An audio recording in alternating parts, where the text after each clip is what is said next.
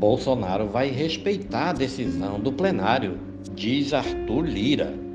O presidente da Câmara dos Deputados, Arthur Lira, do PP de Alagoas, afirmou nesta segunda-feira que conversou com o presidente Jair Bolsonaro sobre a decisão de levar a PEC do voto impresso para votação no plenário da Casa e que recebeu garantias do chefe do executivo de que respeitará a decisão dos deputados. Abre aspas. O resultado do plenário, nossa expectativa é de que os poderes acatem com naturalidade e respeitem, fecha aspas, disse Lira em entrevista à rádio CBN. O presidente Bolsonaro me garantiu que respeitaria o resultado do plenário.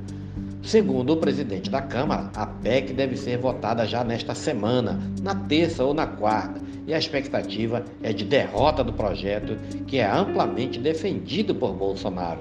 Abre aspas. Temos uma média de 15 ou 16 partidos, contrário ao voto impresso. Acho que as chances de aprovação podem ser poucas, fecha aspas, disse Lira.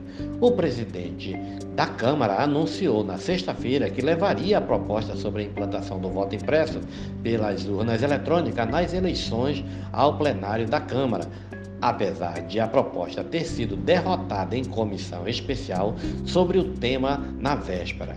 Lira disse que a decisão visa pacificar as eleições de 2022, depois que o tema do voto impresso se tornou motivo de enorme tensão entre Bolsonaro, ferrenho defensor da proposta, e a cúpula do Tribunal Superior Eleitoral, que defende a lisura do sistema atual.